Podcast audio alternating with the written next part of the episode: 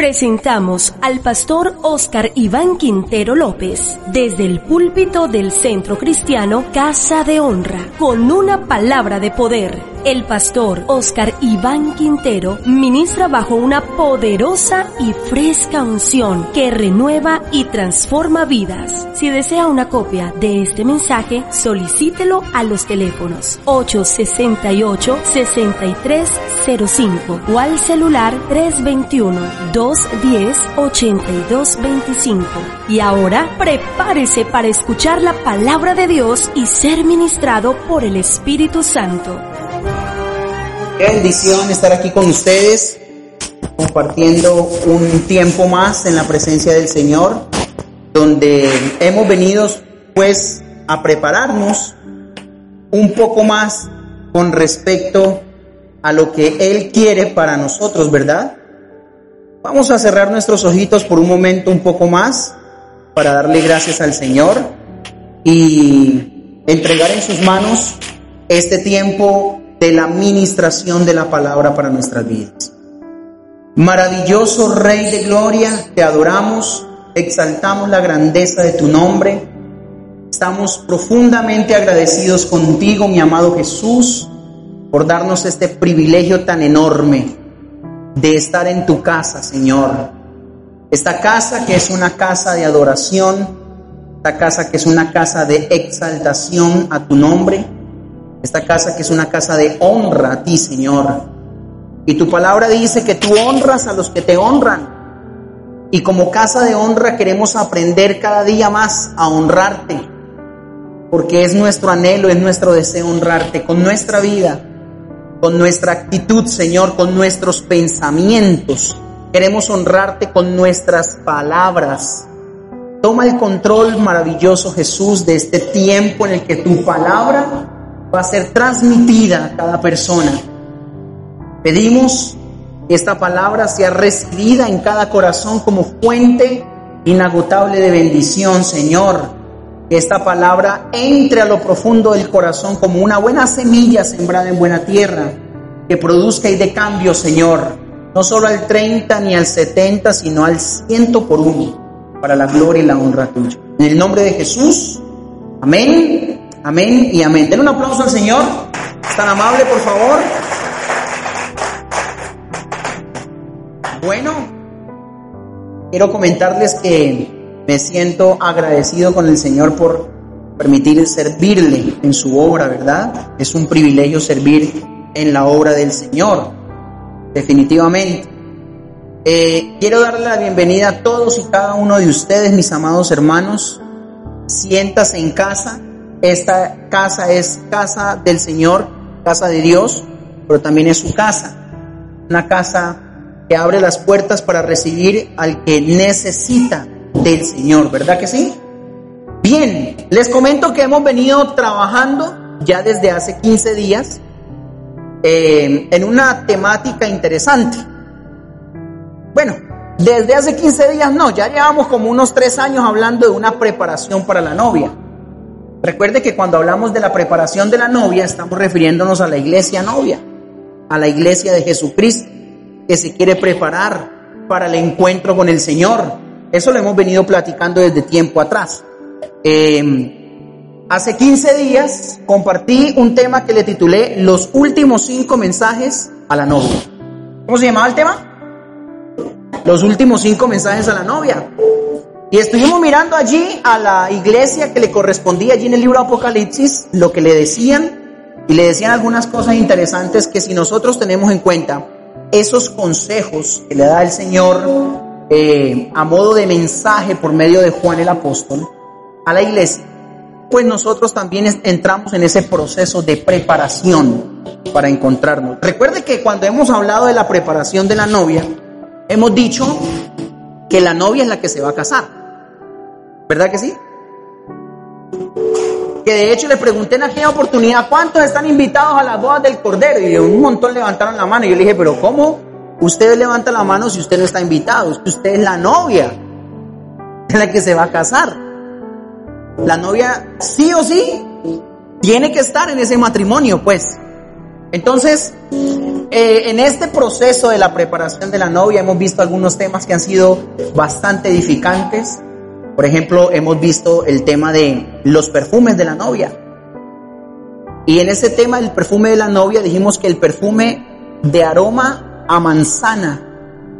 Y eso lo estuvimos revisando con textos bíblicos, sustento bíblico, todo. Dijimos que deberíamos oler a manzana para la novia. Y, y miramos, ¿verdad? No es que vaya usted a salir de aquí, ¿dónde me consigo un perfume olor a manzana, no?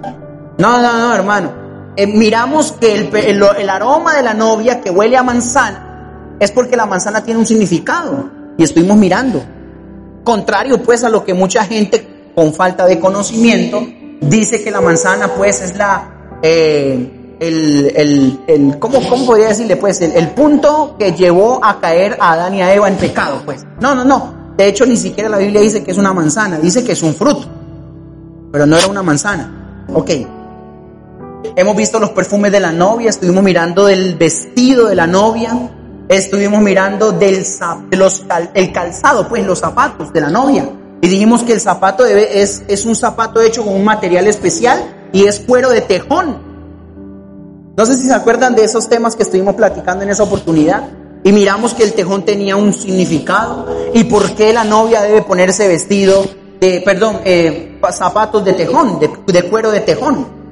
Recuerde que esto es pues encontrando el significado que encontramos pues en la Biblia, ¿verdad? No necesitamos irnos a ningún otro libro externo. Acuérdese que la Biblia armoniza perfectamente y ella sola se interpreta. Eso lo hemos explicado en diferentes oportunidades.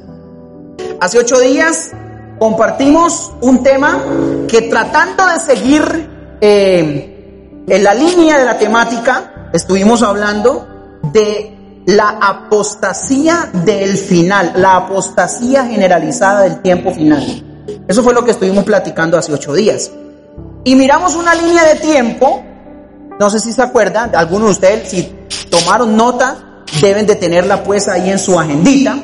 Miramos una línea donde hablamos de los mismos cuatro eventos apocalípticos que hemos hablado en diferentes oportunidades, donde el primero es principio de dolores, que abarca desde el periodo donde muere el Señor Jesucristo hasta nuestros tiempos, y que está perfectamente descrito en Mateo capítulo 24 del versículo 3 al 8, donde dice el pasaje que se oirán de guerras y rumores de guerras, ¿verdad? Que habrán hambres y pestes en todo el mundo. Esas cosas ya las estamos viviendo, ya lo estamos eh, visualizando en diferentes lugares. Les mostré en alguna oportunidad cómo una ciudad eh, en los lados de Europa se declaró en bancarrota de agua. Tienen agua. Se declaró en bancarrota de agua. Es una cosa aterradora. Cuando uno quiere comprar un terreno, un lote, no sé qué, como una finca, ¿verdad? Pues algo así, lo primero que uno mira es dónde está el agua, ¿verdad? Porque si usted va a vivir allá, pues necesita que haya facilidad de acceso al agua. Entonces hace ocho días estuvimos mirando eso. Principio de dolores, la primera etapa. Luego veíamos que habían 150 días equivalentes a cinco meses según Apocalipsis capítulo 9, que le llamamos la pretribulación. ¿Cómo le llamamos? La pretribulación. Eso lo hemos estado platicando en diferentes oportunidades. La pretribulación. Luego también estuvimos platicando con respecto a al punto siguiente de la pretribulación, que es la tribulación y luego la gran tribulación, que los dos periodos equivalen a tres años y medio y tres años y medio. Explicamos del por qué son tres años y medio, en total siete años. Dijimos que tres años y medio porque el primer periodo, que es la tribulación, eh, es donde el, el enemigo, pues, el misterio de la iniquidad, que hemos hablado, eh, eh, eso lo estuvimos hablando en el tema de los misterios, el misterio de la piedad y el misterio de la iniquidad. Misterio de la piedad es cuando Cristo encarna, ¿verdad? Dice que le prepararon cuerpo, el libro de Hebreos lo dice, cuando Cristo encarna.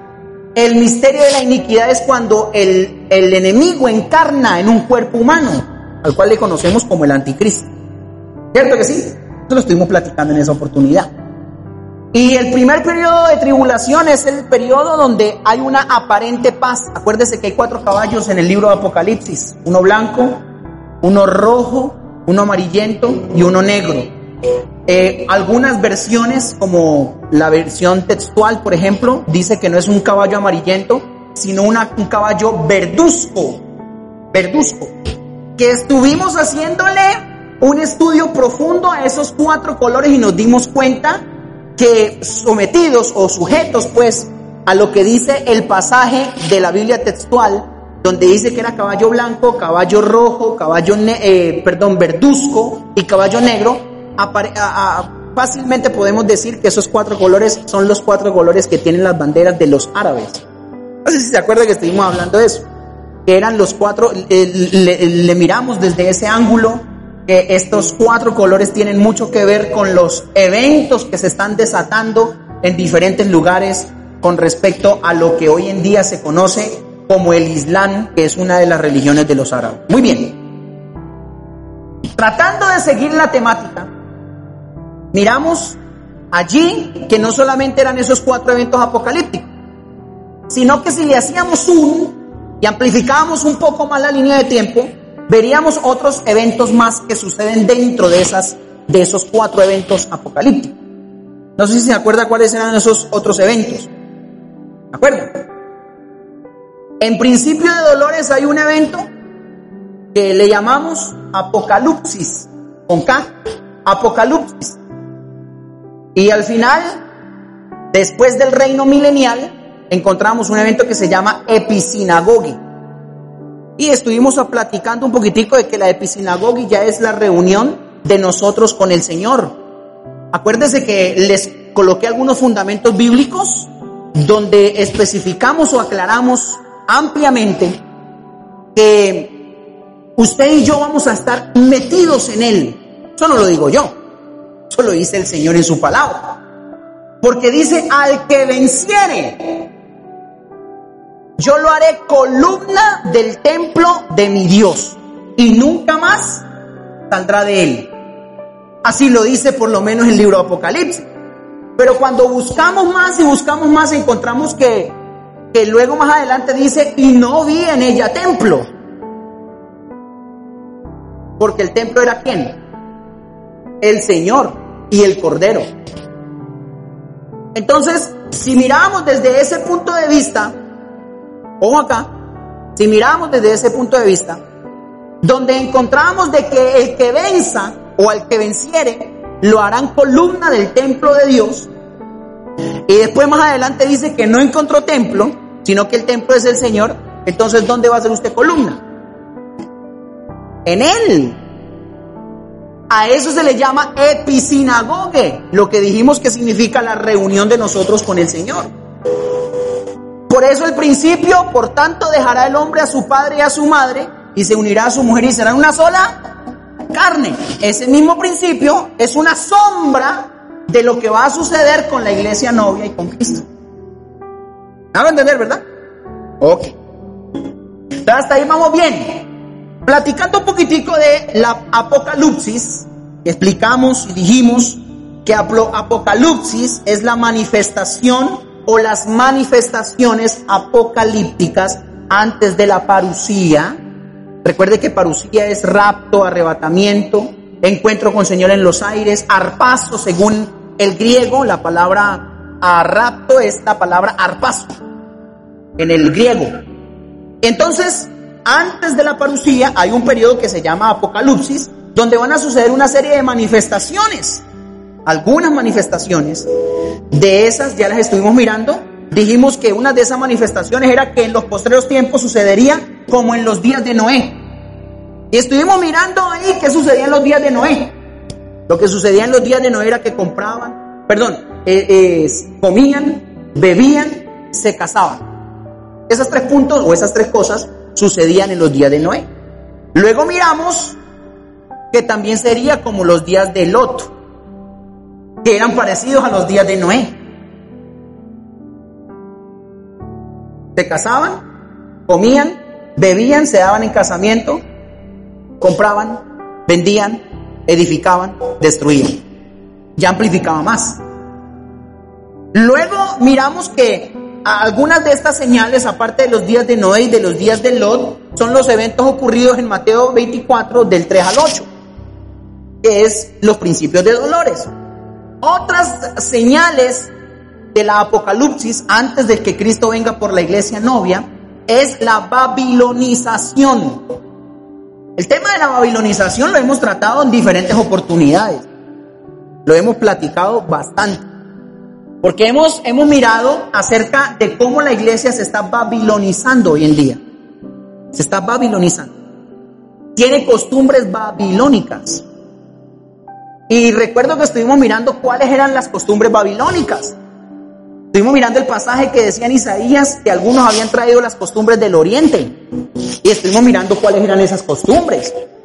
Miramos que el karate era una de esas costumbres babilónicas porque viene del oriente. Miramos que ah, el yoga es una de esas costumbres babilónicas porque viene de... La acupuntura es una costumbre babilónica.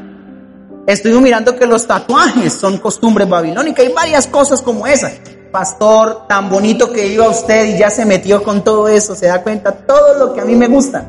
Perdóneme hermano, discúlpeme por favor, pero es supremamente importante que yo predique lo que la palabra del Señor enseña. No puedo venir aquí a tratar con pañitos de agua a los hermanos y a decirle no se preocupe, haga lo que quiera.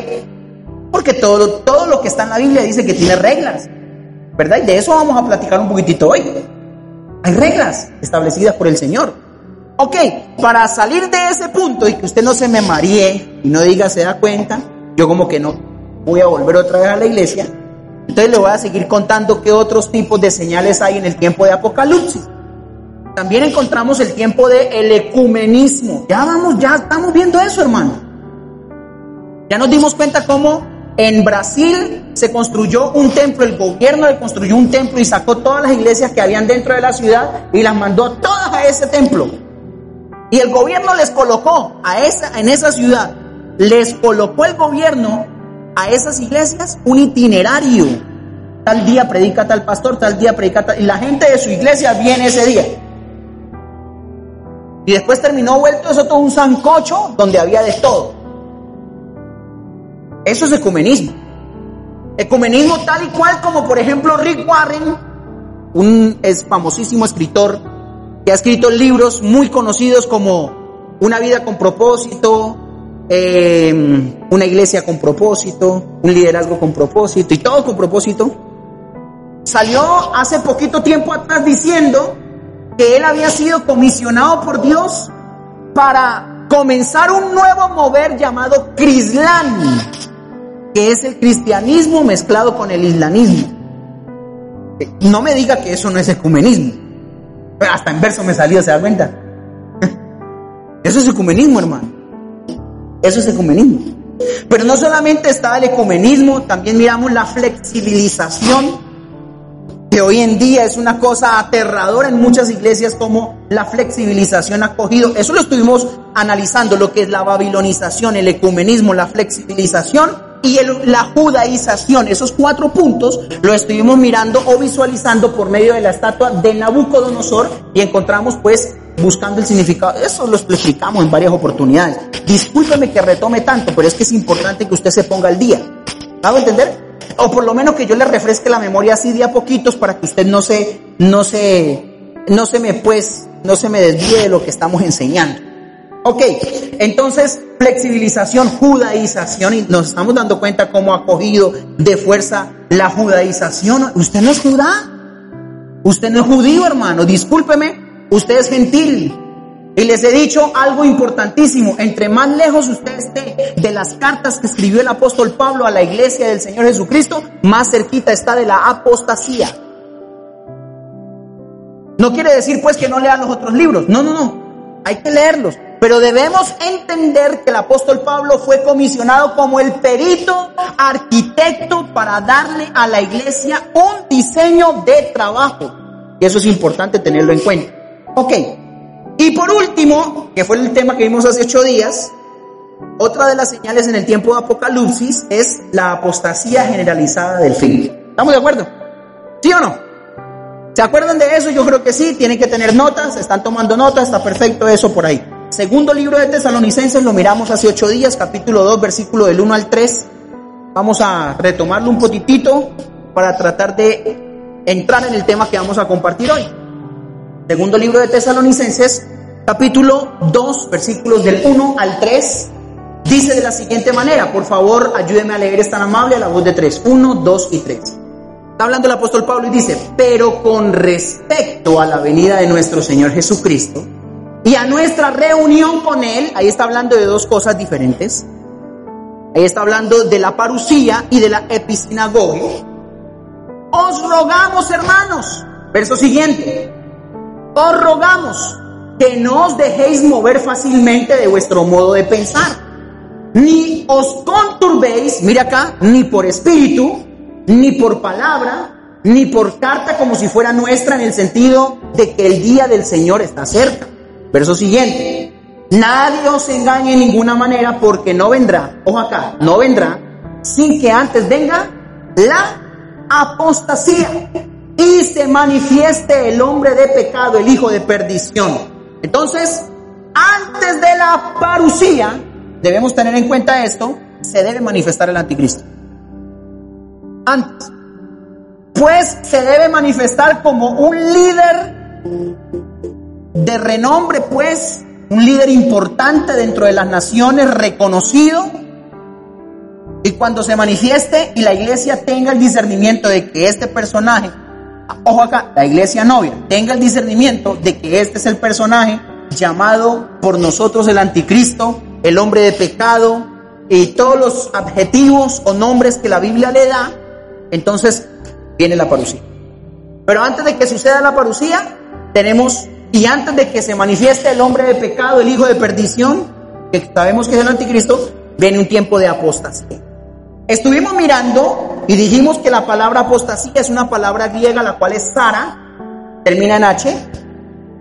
No es el nombre de Sara, ¿no? No digan, ay, mire, usted es apostasía. No. Sara termina en H. Se escribe Sara normal, termina en H. Y que esta palabra apostasía, basada en la palabra Sara, significa, porque hay varias, varias palabras para decir apostasía. Acuérdese que no es lo mismo decir amor en español que decirlo en griego. Hay diferentes tipos de palabras para decir amor. Ok, entonces la palabra Sara, que es apostasía, significa negar a Cristo. Eso lo dijimos. Negar a Cristo, número uno. Número dos, significa apartarse de Cristo. Entonces cuando el hermanito dice, ah, yo como que no vuelvo a ir por allá a las iglesias. Eso de que anda la gente diciendo por allá afuera, eso como que es verdad. Todos los pastores son ladrones y se aparta y no vuelve a la iglesia y se aparta también de Cristo. No vuelve a hablar con el Señor, no ora, no ayuna, no busca en la presencia del Señor. Pues eso es apartarse de Cristo. Ahora, eso es una apostasía. Acuérdense que estuvimos platicando que hay dos tipos de apostasía. Hay apostasía reversible y hay apostasía irreversible. Y estuvimos mirando los ejemplos. Judas apostató con una apostasía irreversible. Por eso se ahorcó. ¿Se acuerda de eso? Y estuvimos mirando que Pedro también apostató, pero apostató con una apostasía reversible. Por eso, cuando tuvo la oportunidad, se arrepintió. Y usted ve a Pedro como uno de los predicadores influyentes en el, en el Nuevo Testamento, utilizado por el Espíritu Santo de una manera sobrenatural. Entonces, apartarse de Cristo también es apostasía. Otro, tercero, abandonar la fe. Cuatro, divorciarse del Señor. Eso también es apostasía, en otras palabras. Y quinto, desertar. ¿Quinto qué? Desertar. Entonces miramos que esos cinco puntos es lo que significa la palabra apostasía. Ahora, todo este movimiento de apostasía que ya se está, ya está en acción, ya se está movilizando, en todo el mundo viene como resultado del no querer sujetarse a las cuerdas del Señor. ¿Del no querer qué? Diga conmigo, sujetarse a las cuerdas del Señor. Las cuerdas que Dios ha establecido a modo de límites para los hombres. Por eso el tema que quiero compartirles hoy se llama Echemos de nosotros sus cuerdas. ¿Cómo se llama el tema? Echemos de nosotros sus cuerdas. Salmos capítulo 2. Vamos a entrar en materia. Salmos capítulo 2, versículo 1 en adelante, dice la palabra del Señor de la siguiente manera. Comienza con una pregunta. ¿Por qué se amotinan las gentes y los pueblos piensan cosas vanas? Una pregunta. Esa palabra se amotina, si usted lo ve en otra versión, miremos a ver la, Biblia de las Américas, hija, por favor, en la LBLA. Mm, dice, ¿por qué se sublevan las naciones? Entonces la palabra amotinan es sublevarse. Sublevarse es rebelarse contra Dios, en otras palabras. ¿Por qué se rebelan los pueblos? ¿Por qué se amotinan? ¿Por qué se rebelan? ¿Por qué se sublevan los pueblos? No sé si está la nueva versión internacional ahí. Miremos la, nueva versión, hija. También está por qué se sublevan. Tal vez alguien tenga otra versión por ahí, lo puede buscar, comprobar o corroborar de que esa palabra sublevar también tiene que ver con rebelarse. ¿Por qué se sublevan las naciones? Y en vano conspiran los pueblos. Volvamos a la Reina Valera, hija, por favor, versículo 2. RBR, verso 2. Dice, se levantarán los reyes de la tierra y príncipes consultarán unidos contra Jehová y contra su ungido diciendo. Ahora, esto ya lo miramos, lo analizamos desde el punto de vista escatológico y nos dimos cuenta que de una u otra manera lo que dice el versículo 2 es lo que va a dar pie a la batalla de Armagedón. Eso lo estuvimos platicando. Ahora, el versículo 3 dice, rompamos sus ligaduras y echemos de nosotros sus cuerdas. Rompamos sus ligaduras y echemos de nosotros sus cuerdas. Y por esa frase última es que el título de este tema le he colocado, echemos de nosotros sus cuerdas. Cuando leemos este pasaje de Salmos capítulo 2, verso 1, nos damos cuenta que estas personas dicen, echemos de nosotros sus cuerdas porque no están conformes. No están conformes. Recuerda que el pasaje inicia diciendo, ¿por qué se sublevan? ¿Por qué se amotinan los pueblos? ¿Por qué se rebelan los pueblos? ¿Por qué las naciones, los pueblos piensan cosas vanas? Dice que se reúnen. Sígala, siga, siga la línea. Se reúnen. Y reunidos consultan contra Jehová y contra su ungido. Oiga, contra el Padre y contra el Hijo. Y luego dicen en el versículo 3, rompamos sus ligaduras. Entonces, mire, aquí hay algo importante que hay que entender. Hay ligaduras buenas y hay ligaduras malas. ¿Me hago entender, iglesia? Diga conmigo, hay ligaduras de Dios y hay ligaduras del diablo. ¿Cuáles son las ligaduras de Dios? Pues bueno, eh, para eso tenemos que entrar en un estudio profundo y mirar cuáles son las ligaduras de Dios. Pero hay varias ligaduras de Dios. No puedo entrar a compartir eso porque me desvío totalmente del tema. Pero ¿cuáles serían las ligaduras del diablo? Las ligaduras del diablo tienen que ver con lo sexual, eso lo hemos explicado en otras oportunidades. Dice que cuando un hombre se une con una mujer que no es su mujer y tienen relaciones sexuales, hay una ligadura de alma. Se liga, se pega el alma de esa persona con la otra persona. Hay diferentes tipos de ligaduras, eso lo estuvimos compartiendo en medio de la pandemia cuando estábamos transmitiendo pues los cultos desde nuestra casa y, y les llegaban a ustedes el link donde estuvimos hablando de los diferentes tipos de ligaduras.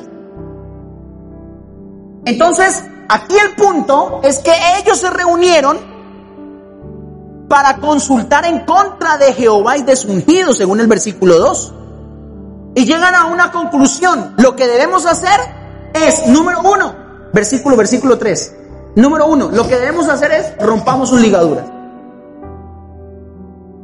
Rompamos las ligaduras de Dios. Y segundo, echemos de nosotros sus cuerdas. Ahora, vale la pena comprender qué vienen a representar las cuerdas. Las cuerdas de Dios para nosotros como iglesia, para nosotros los seres humanos, vienen a ser límites. ¿Vienen a ser qué cosa? Límites. Límites. Dios todo lo que hizo, a todo lo que hizo le puso límites. ¿Me hago entender? El mar tiene límites. Eso lo dice el libro de Job. A este mar le dijo, de aquí no pasas para allá. Y si te llegas a pasar, en otras palabras, se tiene que volver a su punto. Y eso es lo que pasa con el mar. El mar no se sale de su, de su lugar. Y cuando se sale por causa de un tsunami, se sale pero vuelve y regresa. ¿Me explico, verdad que sí? Vuelve y regresa. Todo tiene límites, hermano. Todo tiene límites. En alguna oportunidad estuve dándole un seminario a los ministros de alabanza y les compartía que Judá, que representa el ministerio de alabanza, tiene límites.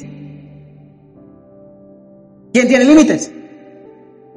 Judá. Obviamente todas las, las otras tribus de Israel tenían límites. Y cuando hablábamos de límites estuvimos platicando un poquitico al respecto y nos dimos cuenta, mostramos una foto del mapa de Judá ese día y miramos que Judá estaba en medio de dos mares,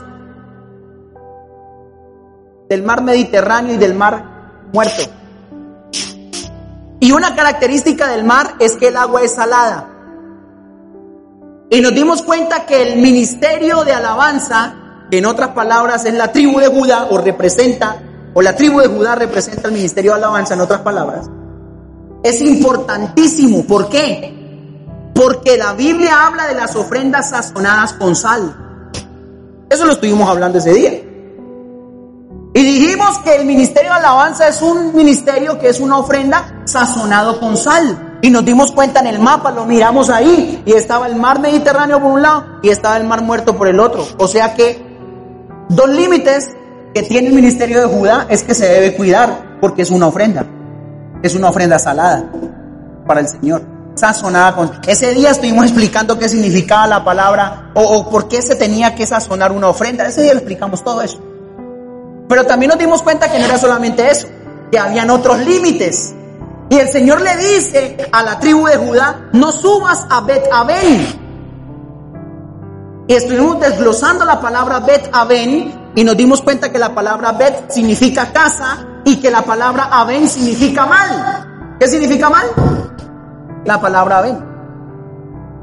Entonces lo que le decía es, no subas a la casa del mal. O sea, ¿cuál era el límite? No te metas tú, que eres un ministro de alabanza, no te metas a hacer cosas que delante de los ojos del Señor están mal. ¿Me hago entender, verdad, iglesia? Entonces, hay límites. También estuvimos hablando, no sé, no recuerdo si fue aquí en un seminario que di de profeta en una oportunidad, que los profetas tienen límites que los diáconos tienen límites. Todo tiene límites. Todo, absolutamente todos tenemos límites. Ah, entonces tengo un pero, pastor. ¿No que a libertad nos llamó el Señor? Porque no debe faltar el que diga, pero si yo soy libre en Cristo, ¿por qué tengo que someterme a, cuerdas o a límites? No debe faltar el que piense de esa manera. Pues sí, la Biblia habla de la libertad. Pero la libertad que Dios enseña o la que Él nos brinda por su misericordia no es como la mente del hombre la piensa.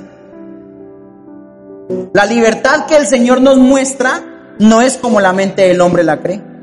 La mente del hombre la ejemplifica, la asimila y la conceptualiza de una manera equivocada. ¿Me estoy explicando, verdad que sí?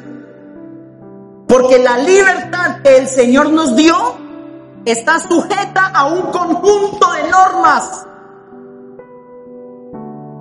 De lo contrario sería libertinaje. Y el libertinaje es peligroso. Entonces, ojo acá, si quiere tome nota de eso. La libertad que el Señor nos dio está sujeta a un conjunto de normas. Por eso es que usted encuentra al apóstol Pablo diciendo por ahí, todo me es lícito, pero no todo me conviene. Ah, él tenía libertad de hacer lo que quisiera. Todo me es lícito, dijo el apóstol Pablo, pero ojo acá, mire, apunte esto que es importantísimo ya que me llegó aquí a la cabeza. Todo me es lícito, pero tiene que tener tres fronteras para ver si nos conviene. Todo, todo me es lícito, todo me es lícito, pero tiene tres fronteras. Lo que conviene, lo que edifica y lo que me esclaviza. Y si yo miro si lo que voy a hacer me conviene, me edifica y no me esclaviza, lo hago. Si no, no lo hago. ¿Me estoy explicando, verdad? ¿Sí o no? Por eso yo veo con mucha preocupación hoy en día, hace un tiempo atrás estuve viendo a un predicador que salió por internet diciendo que el cristiano sí se puede masturbar, por ejemplo. ¿Cómo le parece, hermano? Es que por internet hay cosas aterradoras. Hace poquito tiempo también un pastor de aquí de esta ciudad salió diciendo que si nos podemos tatuar. Porque Dios no mira el cuerpo, Dios mira el corazón. Amén, hermanito querido. Amén, eso es verdad, Dios mira el corazón. Pero no va acorde con lo que el Señor establece en su palabra. Hay cuerdas. Entonces cuando yo digo, no, no, no, no, no, no, disculpe, yo me salgo de la religiosidad, me sacudo de la religiosidad y me voy a meter en la práctica cristiana libre, estoy diciendo, echemos de nosotros sus cuerdas. Echemos de nosotros sus cuerdas. Y no estaba pues profetizado que eso iba a suceder en el tiempo de Apocalipsis, pues. Pues claro, ahí está en, en Salmos 2.3. Echemos de nosotros sus cuerdas. Hermano, usted puede hacer cualquier cosa con tres fronteras. Téngalo en cuenta. Lo que le conviene, lo que le edifica ¿Y cuál es la otra? A ver, te acabé de decir. Lo que le, le esclaviza o no le esclaviza. Si no me esclaviza, hágalo. Pastor, ¿me puedo tomar unas frías? ¿Le conviene? ¿Le edifica? ¿Lo esclaviza? Todo me es lícito, pero no todo conviene. Y si usted está por ahí con una cervecita tomándose la hermano y por ahí llega alguien bien curioso y foto y pa'l face, ¿le conviene? Pues claro que no, porque le dañaron su testimonio. Le comienzan a dañar el testimonio, hermano. ¿Le edifica? ¿En qué le va a edificar eso? Si antes, en lugar de ser algo provechoso para su cuerpo, genera enfermedades genera enfermedades terribles. Hoy compras por el placer, mañana pagas por tu salud.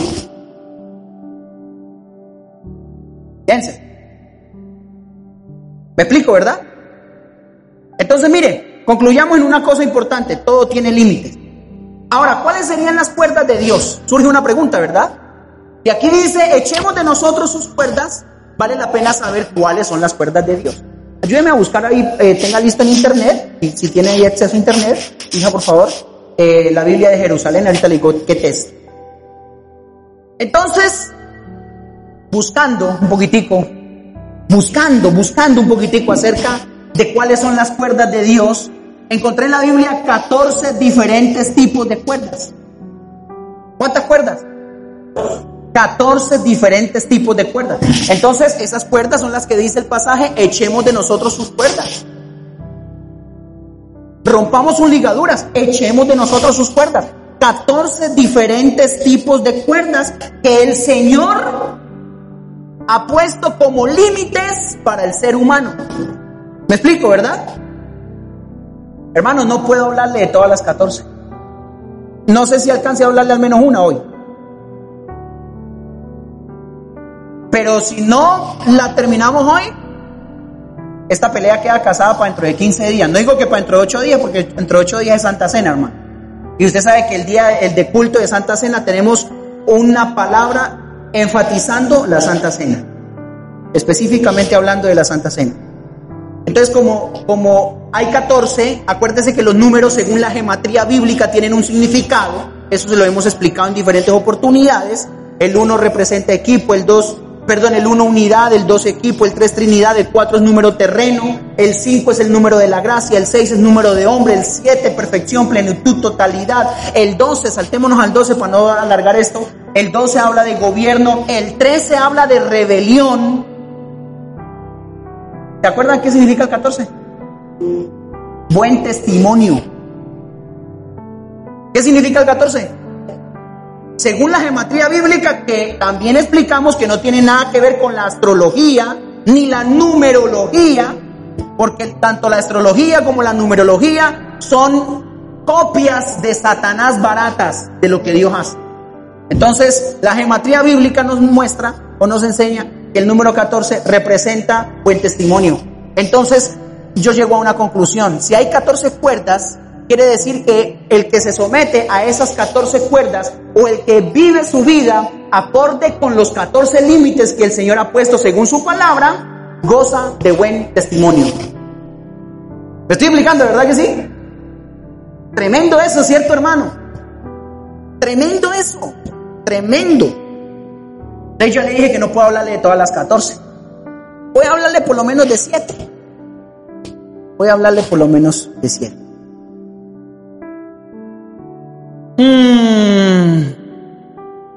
14 mm. buen testimonio. 14 buen testimonio. Ahora, ¿cuál es el problema? El problema es que la iglesia no quiere seguir el ejemplo de Dios, sino que quiere seguir el ejemplo del mundo. Y como quiere seguir el ejemplo del mundo, entonces se ha babilonizado poco a poco.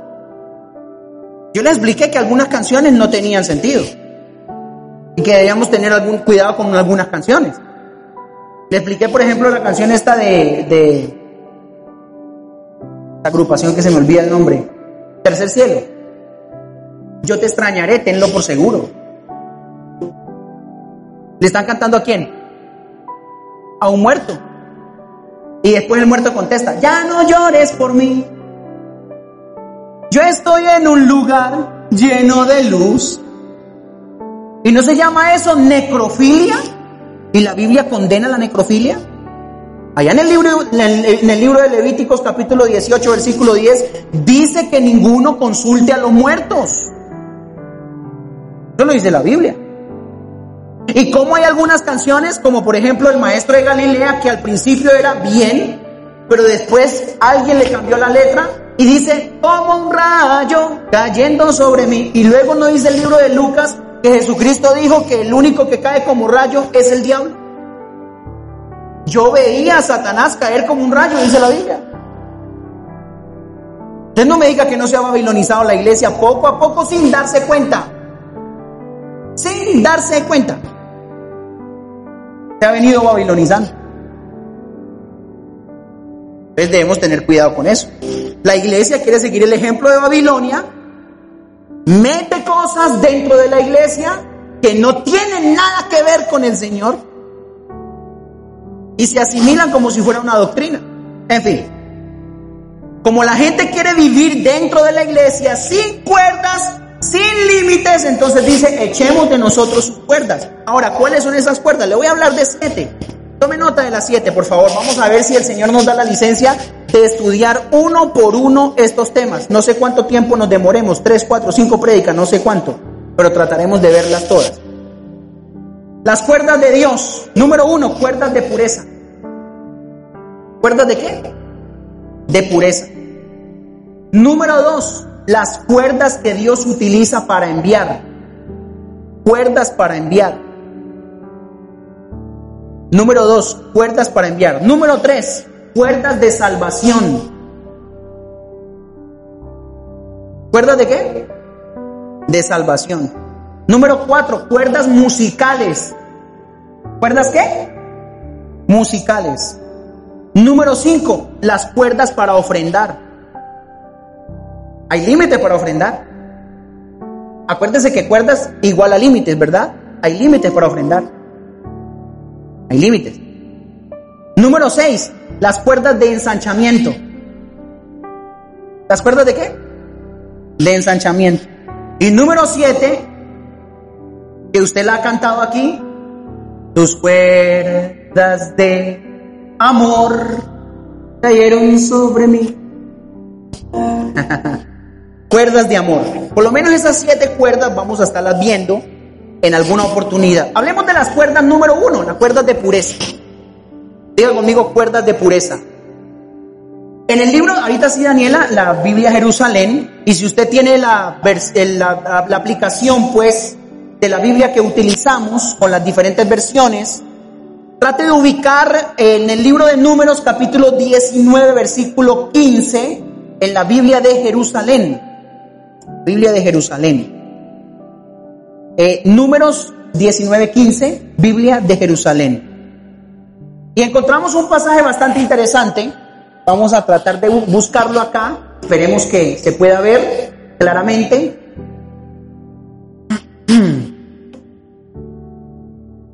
Si la encontramos ahí fantástico, yo también voy a tratar de buscarla acá.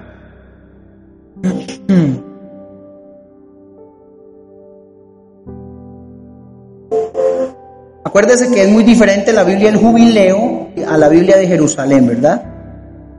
¿Encontró, Daniela? Sí.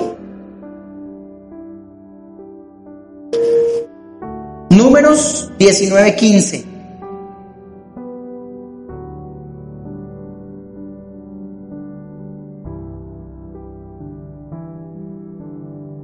Y todo recipiente descubierto que no esté cerrado, ¿con qué? Con tapa o cuerda, será impuro. ¿Cómo será? Impuro. Cuando usted lee el contexto de este pasaje, cuando usted lee versículos anteriores a esto, encuentra que se están dictando algunas leyes a modo de preceptos, acuérdense que estuvimos viendo la diferencia de las leyes, de los preceptos y de las ordenanzas, la diferencia, ¿verdad? Entonces aquí se están dictando unas leyes a modo de precepto. ¿A modo de qué? De preceptos. Y esta ley o precepto es cuando muere un familiar en la casa. Eso era para Israel, eso no es para nosotros. Israel y la iglesia tiene dos tratos distintos, ya lo hemos explicado. Entonces, a los, israelitas, a los israelitas le dijeron, que alguien muere en casa y esa persona está ahí en casa, todo el que entre quedará impuro por siete días. No me crea a mí, lea el versículo anterior a eso, versículo 14, ahí está, él lo encuentra. Dice que toda la persona que entre a esa casa quedará impura por siete días. ¿Por cuántos días? por siete días. Automáticamente, por el hecho de estar esa persona muerta dentro de esa tienda o de esa casa, todo quedaba impuro. Los muebles, donde las personas se sientan, estaban impuros durante siete días. Todo eso durante siete días.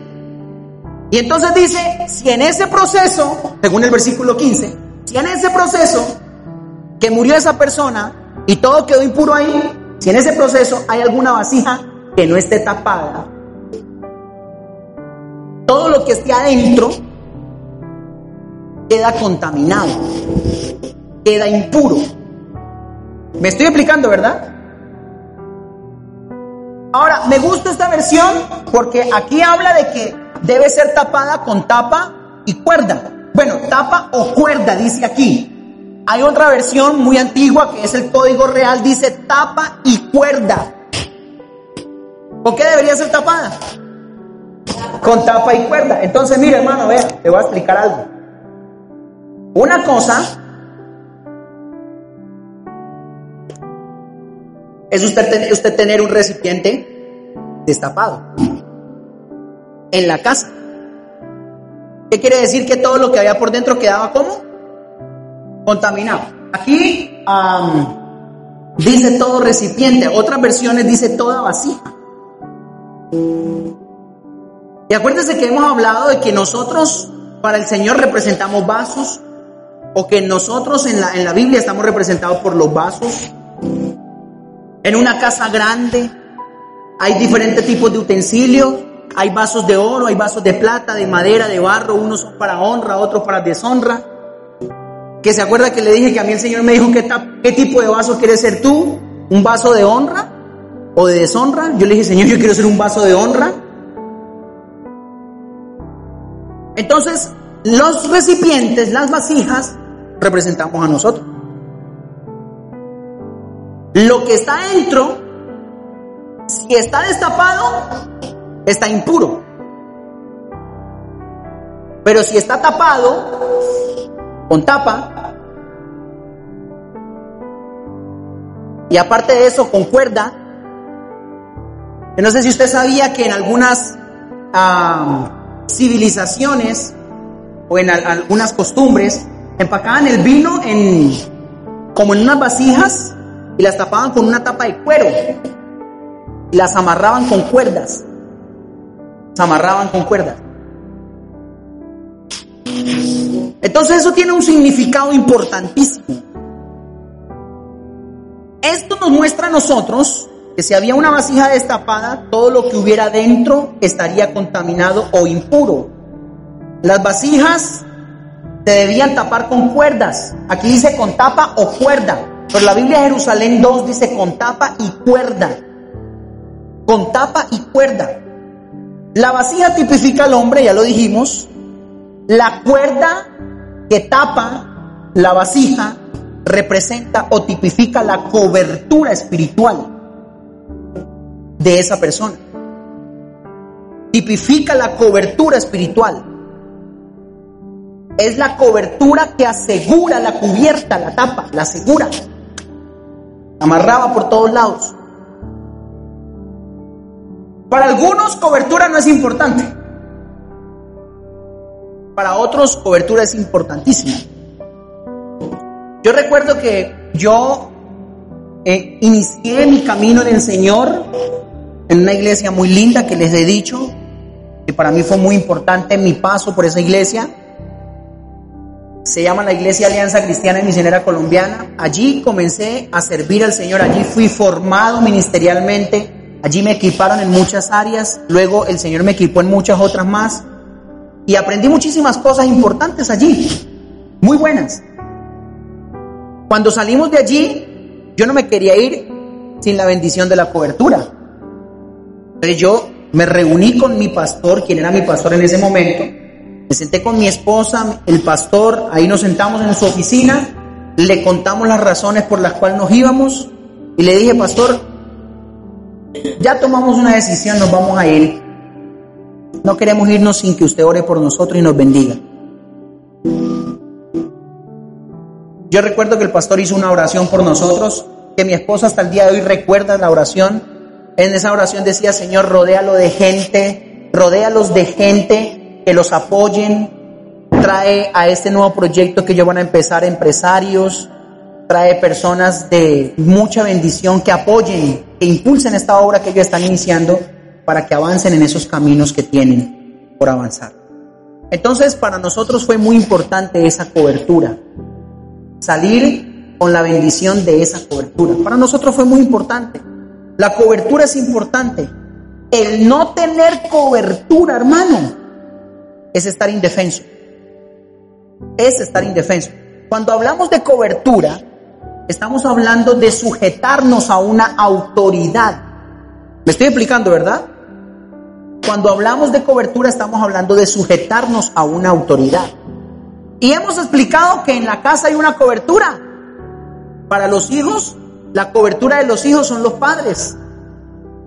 Para la mujer la cobertura de la mujer es el esposo. Para el hombre es Cristo. Para Cristo es Dios el Padre. Para los ministros también es Cristo. Para la iglesia la cobertura de ellos son los ministros que trabajan en la obra. Entonces la cobertura es importante.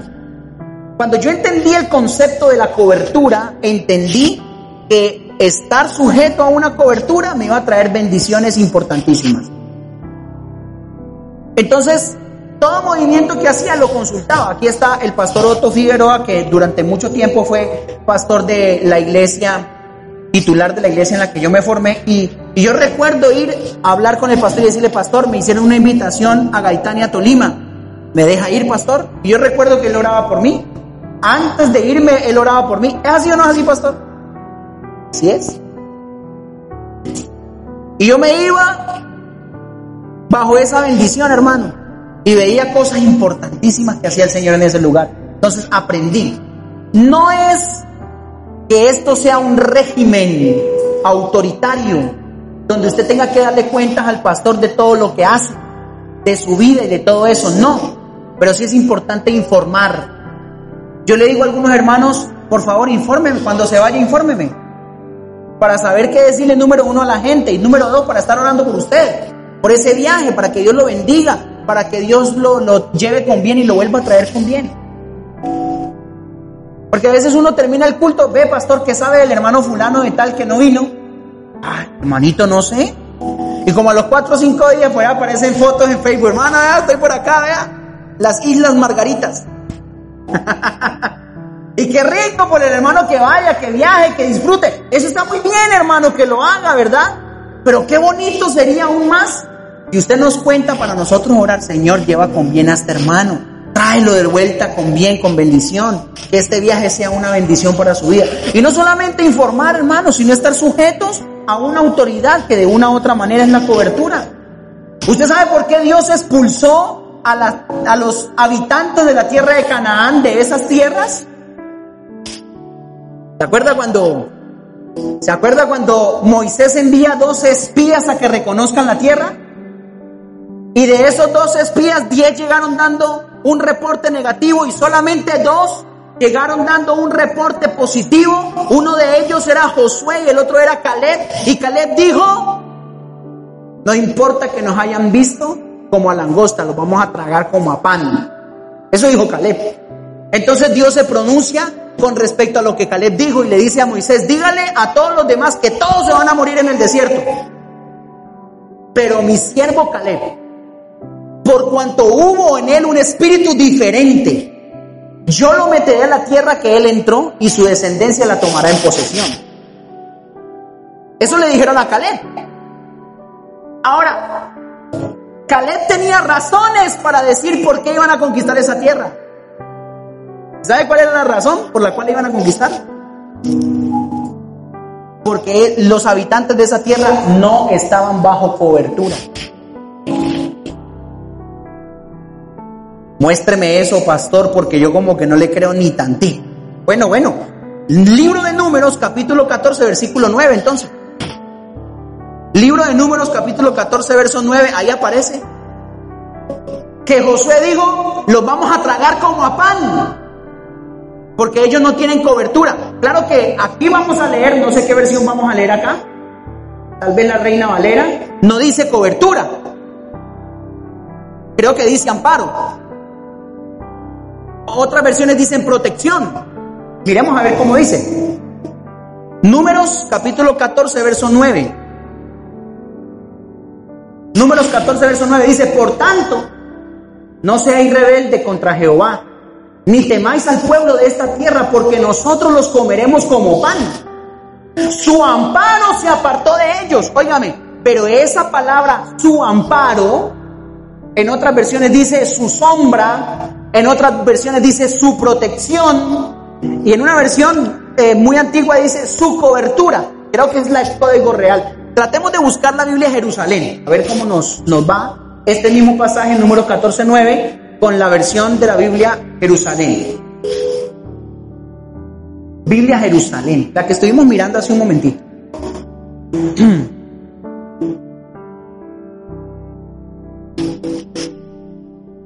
es importante. Otras versiones dicen defensa, ya que me acuerdo. Su defensa se apartó de ellos. Otras versiones dicen su Dios se apartó de ellos. Dios con D minúscula. Otra versión dice, ellos no tienen quien los cuide. Ellos no tienen quien los proteja. La DHH, la Dios habla hoy. La Biblia de Jerusalén, ¿qué dice? Su sombra se apartó de ellos. Y hemos hablado de que uno de los ah, sinónimos de la palabra cobertura es protección, es defensa, es sombra, es cobertura. Hemos platicado de eso al respecto. Entonces, Para muchas personas es fácil meterse bajo la cobertura del Padre. Eso lo explicamos también hace unos días. Para muchos otros también es fácil estar sometidos al Señor. Por eso allá en Mateo 7:21 dice, muchos me dirán en aquel día, Señor, Señor, ¿no profetizamos en tu nombre?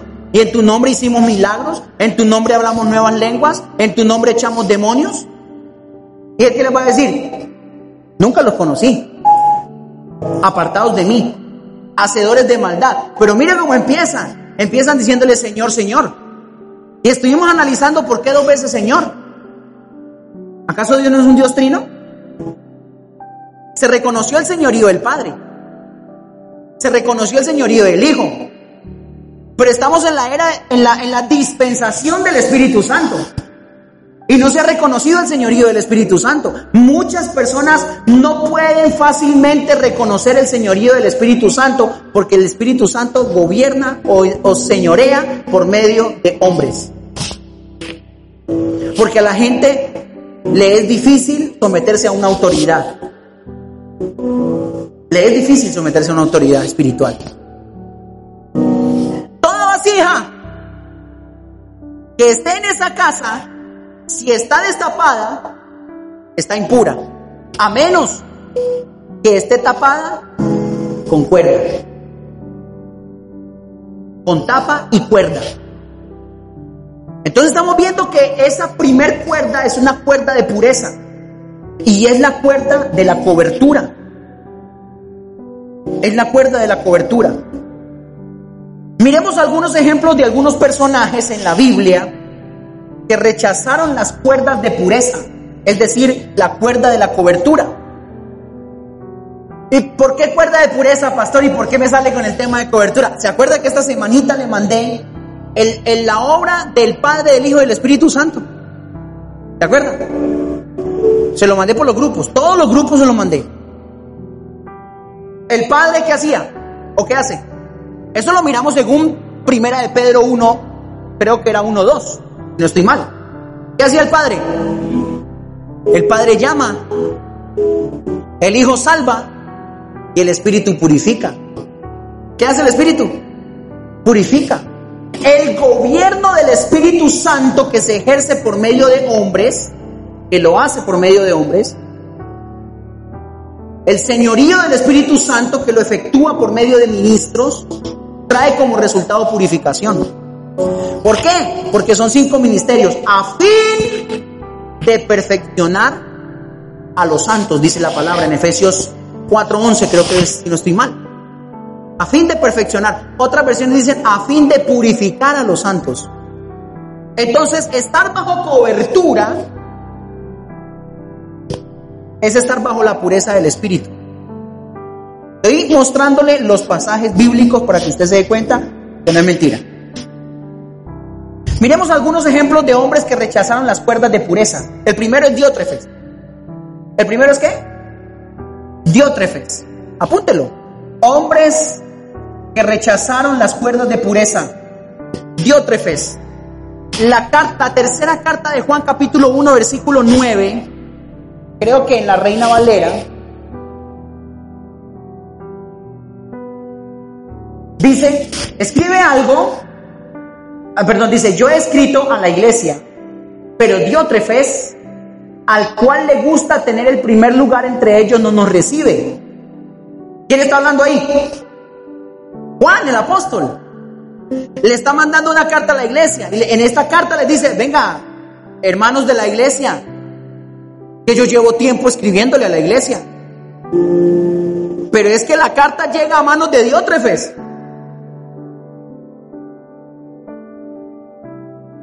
Y le he escrito a la iglesia, pero como a Diótrefes le gusta tener el primer lugar, no les lee la carta. No les hace saber lo que le escribí. Porque Él no nos quiere, Él no nos recibe. Miremos la versión Dios habla hoy, para que se dé cuenta cómo Diótrefes rechazaba la autoridad y la cobertura de Juan. La versión Dios habla hoy no dice no nos recibe, dice, a ver, ¿qué dice? La DHH. Si alguien la tiene por ahí, por favor, que me ayude a leerla. No acepta nuestra autoridad. ¿Qué hacía Diótrefes? No acepta nuestra autoridad porque es que a él es el que le gusta mandar. Mira, hermano, a Diótrefes lo pusieron para que pastoreara la iglesia, para que estuviera pendiente de la iglesia. Lo pusieron para que estuviera al frente allí como líder de la iglesia. Pero disculpe, señor Diótrefes, eh, aquí le mando esta carta para que se la lea a los hermanos de la iglesia, yo, el apóstol Juan. Diótrefes la leía, ah, no, no, lo, no se lo voy a mostrar a los hermanos. Y llega el hermano, eh, hermano Diótrefes, ¿sabe algo del apóstol Juan? No, no ha hecho nada. Porque él quería figurar. Él quería figurar. Entonces hay algo interesante, hermano. No estar bajo la cuerda de pureza es querer pasar por encima de la autoridad de la iglesia. ¿Me explico, verdad? Oiga, te lo repito. No estar bajo la cobertura de la iglesia es querer pasar por encima de la autoridad de la iglesia. Querer pasar por encima de la autoridad de la iglesia. ¿Me expliqué, verdad? Segundo, miremos el ejemplo de, otro, de otros personajes. Aarón y María. Aarón, perdón, y Miriam, perdón, Miriam, María. Ah, se está metiendo a María por ahí por donde no tiene. Aarón y Miriam. Esta la vamos a leer en la Biblia de las Américas. Números capítulo 12, versículo 2. Números capítulo 12, versículo 2. Dice así, y dijeron, ¿es cierto que el Señor ha hablado solo mediante Moisés? Están preguntándose ellos. ¿No ha hablado también mediante nosotros? Y el Señor lo oyó. Acuérdense que aquí hay una disputa porque ellos murmuran contra Moisés. Y Aarón, que era el sacerdote según la orden de Leví, y María, vienen a tener consecuencias. A María le da lepra. Perdón, a Miriam, perdón. Eh, qué cosa, ¿verdad? A Miriam le da lepra le da lepra por murmurar de su autoridad. ¿Quién era su autoridad? ¿Quién era la cuerda que Dios había puesto como cobertura? Moisés. Moisés. Moisés. Entonces, cuando yo no me quiero sujetar a la cuerda de pureza que Dios ha puesto como cobertura sobre mi vida, comienzo a murmurar de esa cobertura. Dígalos, quita. María, es que por eso es que yo estoy así como enredado, hermano. bueno, sí. María Miriam, entonces sí. entonces, mire, hermano, vea. Presta atención aquí un momentito. Cuando se murmura de la autoridad, cuando se murmura de la autoridad, se está deshonrando a la cuerda de pureza que Dios ha puesto sobre nuestras vidas. Entonces cuando el pasaje dice, rompamos sus ligaduras, echemos de nosotros sus cuerdas, ¿qué cuento de estar sujetos a ellos? ¿Qué cuento de recibirle cartas al apóstol Juan? Yo soy el, que preside aquí, yo soy Diótrefes. Ah, pero es que acaso Dios puede hablar solamente por medio de él. De Moisés en el caso de María, de Miriam y de Aarón. ¿Verdad? Es que solamente Dios puede hablar por medio de... Ay, es que acaso solamente Dios habla por medio del pastor Oscar.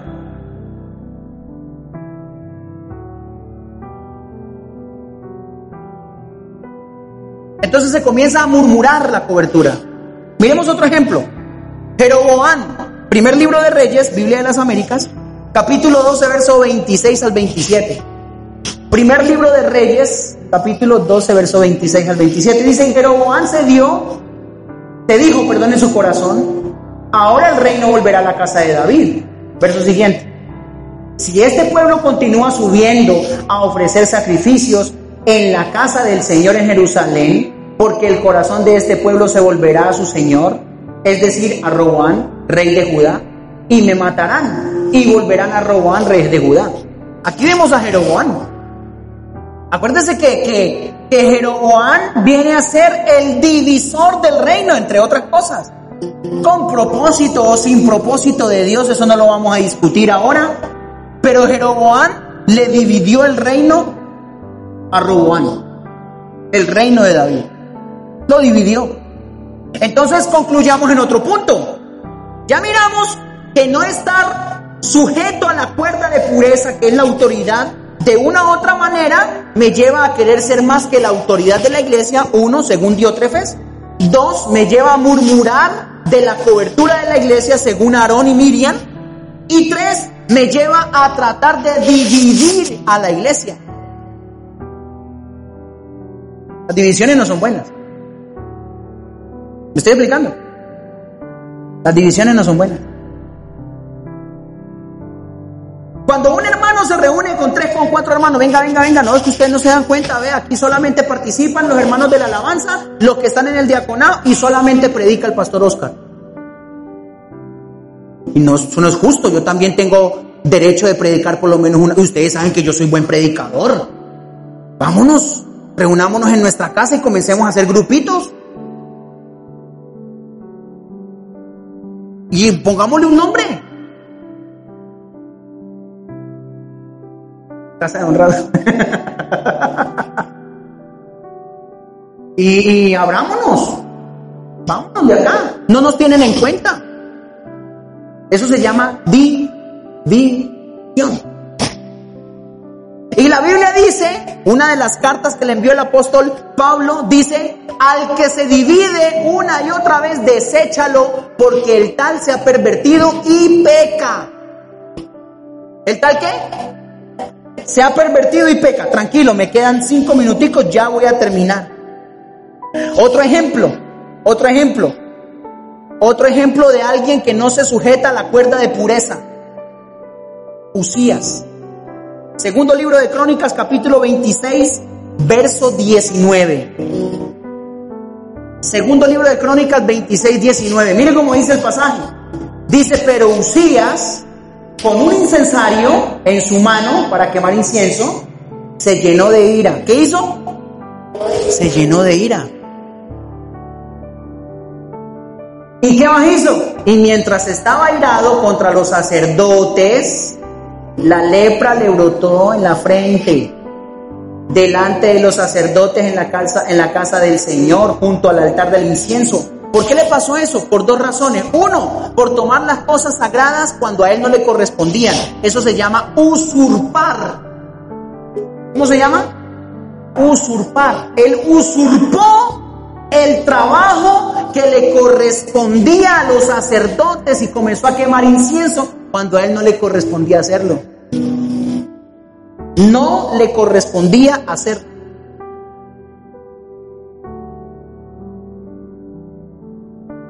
Entonces, podemos llegar a entender, según estos cuatro ejemplos, hay muchísimos más, no podemos entrar en esos detalles, mire que el tiempo ya se nos fue, pero según estos cuatro ejemplos podemos entender que no estar sujetos a las cuerdas de pureza nos traen de una u otra manera querer vivir al estilo de Diótrefes, que quería tener el primer lugar y figurar, vivir como María o como Miriam y Aarón, que de una u otra manera murmuraron contra su autoridad. Tercero, vivir como Jeroboán, que fue un divisor del reino. Cuarto, vivir como Usías, que tenía soberbia y usurpó la labor sacerdotal. Ahora, tome nota de estos cuatro y de estos cinco puntos y usted los va a estudiar en casa. Se los voy a decir nomás ahí rapidito. Tipos de pureza que se pierden por no estar sujetos a la cuerda de pureza. Tipos de pureza que se pierden por no estar sujetos a la cuerda de pureza. Número uno, la pureza de manos. Cuando yo no estoy sujeto a la cobertura, a la cuerda de pureza, se pierde la pureza de manos. Eso no lo digo yo, el sustento bíblico está en segundo libro de Samuel, capítulo 22, verso 21. Segundo libro de Samuel, capítulo 22, verso 21. Número 2, se pierde la pureza de corazón. ¿Se pierde qué cosa? La pureza de corazón. Se pierde la pureza, el corazón se contamina, hermano. Mire que Satanás cuando quiso dividirle el reino de los cielos a Dios, su corazón se contaminó. Dice que se halló en el corazón de él iniquidad, rasgos de la iniquidad.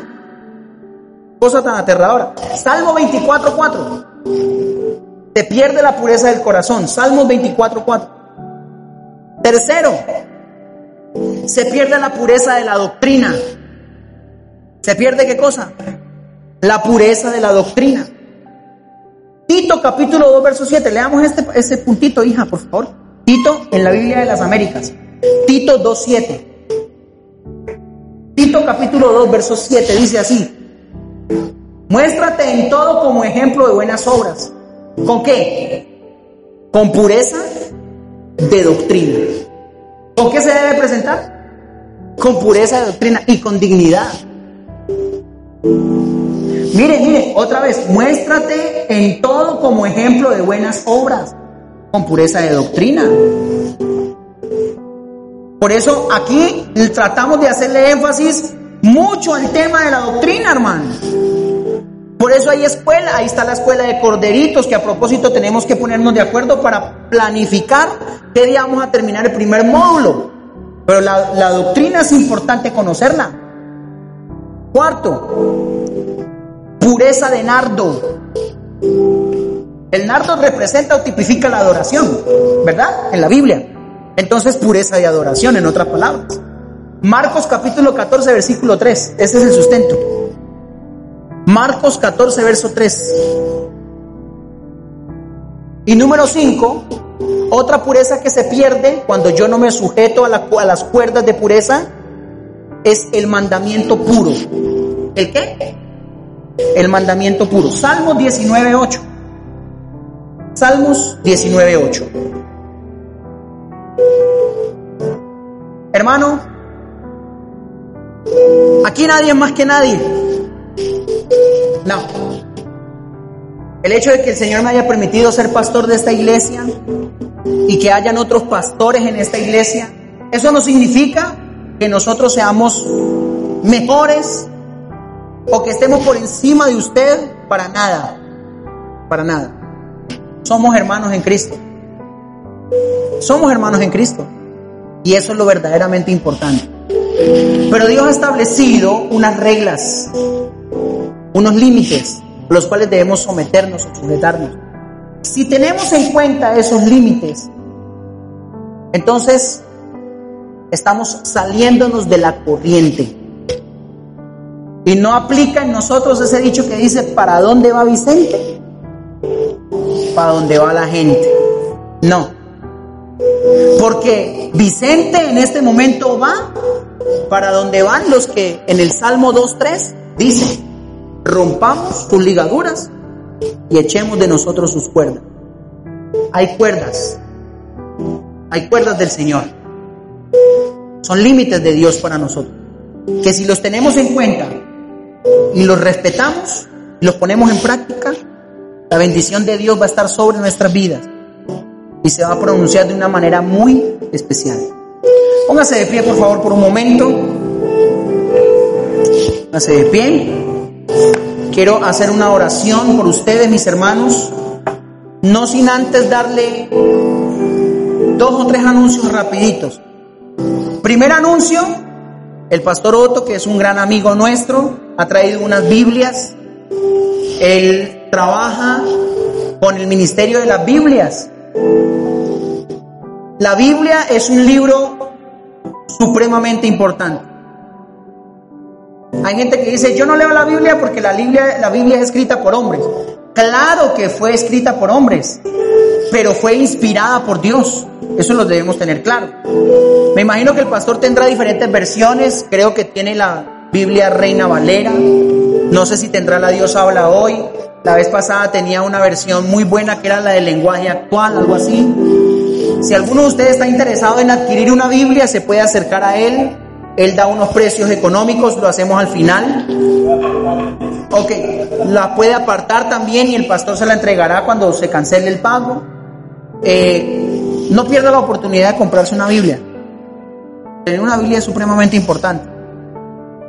Segundo, no, no olvide por favor que hoy es el día donde usted puede también Hoy y todos los domingos de aquí en adelante hasta cuando llegue el día del encuentro, es el día donde usted puede separar su cupo para participar del encuentro, para ir a vivir el encuentro que es en el mes de agosto, ¿verdad?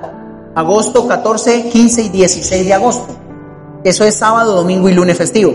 Si usted está interesado en ir y vivir el encuentro, separe su cupo. ¿Con quién lo puede hacer? Con la hermana Marisol que se encuentra ahí atrás.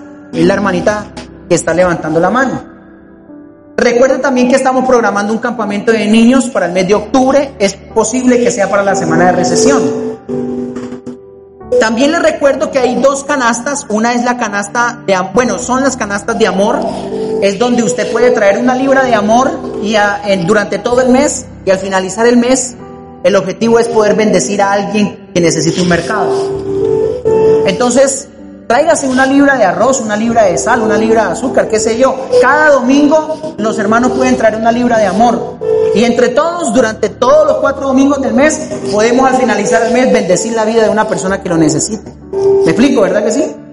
También la canasta gris es la canastica de los, bueno, la canasta blanca es la canasta de los elementos, de los alimentos no perecederos y la canasta gris es la canasta de los productos de aseo. Tal vez alguien diga, voy a llevar una crema dental, voy a llevar una barra de jabón, voy a llevar, qué sé yo, alguna cosa y quiere bendecir a alguien, con gusto puede hacerlo. Esto no lo hacemos para nosotros, lo hacemos para bendecir a un hermano dentro de la misma iglesia. Si alguno también trajo una ofrenda para darle al Señor, le invito para que la tenga lista en su mano, porque vamos a hacer una oración y al finalizar la oración terminamos y usted puede pasar a traer su ofrenda. Entonces, si alguien necesita sobre para diezmo, levanta la mano y la hermana diaconisa le va a llevar el sobre hasta donde usted se encuentra. Le invito a que cierre sus ojos, por favor, es tan amable, y vamos a orar. Señor maravilloso, Estamos profundamente agradecidos contigo por todo lo bueno que tú haces para con nosotros, Señor. Gracias por la revelación, gracias por la inspiración, gracias por la bendición. Recibimos esta palabra con gozo y alegría. Ayúdanos a sujetarnos como como tu palabra lo enseña, las cuerdas de pureza, Señor, que son las cuerdas de autoridad, las coberturas que tú has puesto dentro de la iglesia. Bendice a mis hermanos aquí presentes. Trae sobre su vida, mi Señor, revelación de tu palabra. Que cada cosa que ellos hagan lo hagan guiados por tu Santo Espíritu. No por imposición, sino por amor. Oramos para que tú derrames sobre ellos la gloriosa presencia tuya y que traigas de tu bendición del norte, del sur, del oriente y del occidente sobre sus vidas. Señor, esta semana que viene, empezando desde hoy, domingo, lunes, martes, miércoles, jueves, viernes, sábado y hasta el próximo domingo, clamamos que tu bendición poderosa esté sobre nuestras vidas. Señor, bendícenos en este proceso. Guárdanos de todo mal y peligro. Que el lunes, que el martes, que el miércoles sean días de victoria. El jueves, el viernes, el sábado y el próximo domingo sean días de bendición. Oramos para que una llamada telefónica, Señor, en el transcurso de esta semana entre al celular de alguno de los hermanos de esta iglesia. Y esa llamada telefónica traiga como resultado buenas noticias. Tal vez una deuda que se cancela. Tal vez una oportunidad de empleo. Tal vez la buena noticia de que algún familiar se mejoró y salió del peligro de la muerte. Hoy oramos en el nombre de Jesús para que sorprendas durante esta semana. Señor, con sus 24 horas, de cada día a cada uno de los que estamos en este lugar. Guárdanos de accidentes de tránsito, guárdanos de problemas y de ataques del enemigo, Señor. Hoy oramos creyendo que tu presencia y tu cobertura santa está sobre nuestras vidas. Tu palabra dice que así bendeciríamos al pueblo y yo como cabeza y autoridad de esta iglesia, Señor, bendigo a esta casa hermosa que tú me has permitido pastorear.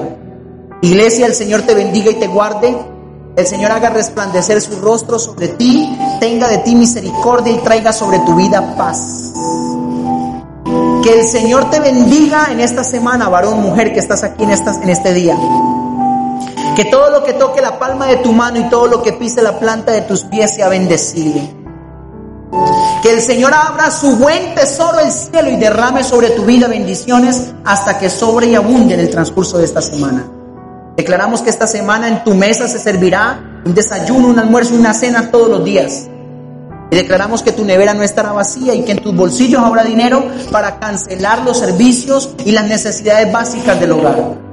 Te bendigo varón, te bendigo mujer. Bendecimos tu trabajo, tu empresa, tu negocio, tu almacén, tu tienda, el lugar en el que trabajas. Y declaramos que esta semana la bendición de Dios se expone sobre tu vida de una manera sobrenatural. Desatamos el poder de la sangre de Cristo sobre tu vida, varón, mujer que estás aquí en esta hora. En el nombre de Jesús, amén, amén y amén. Denle un aplauso al Señor, por favor. Es tan amable.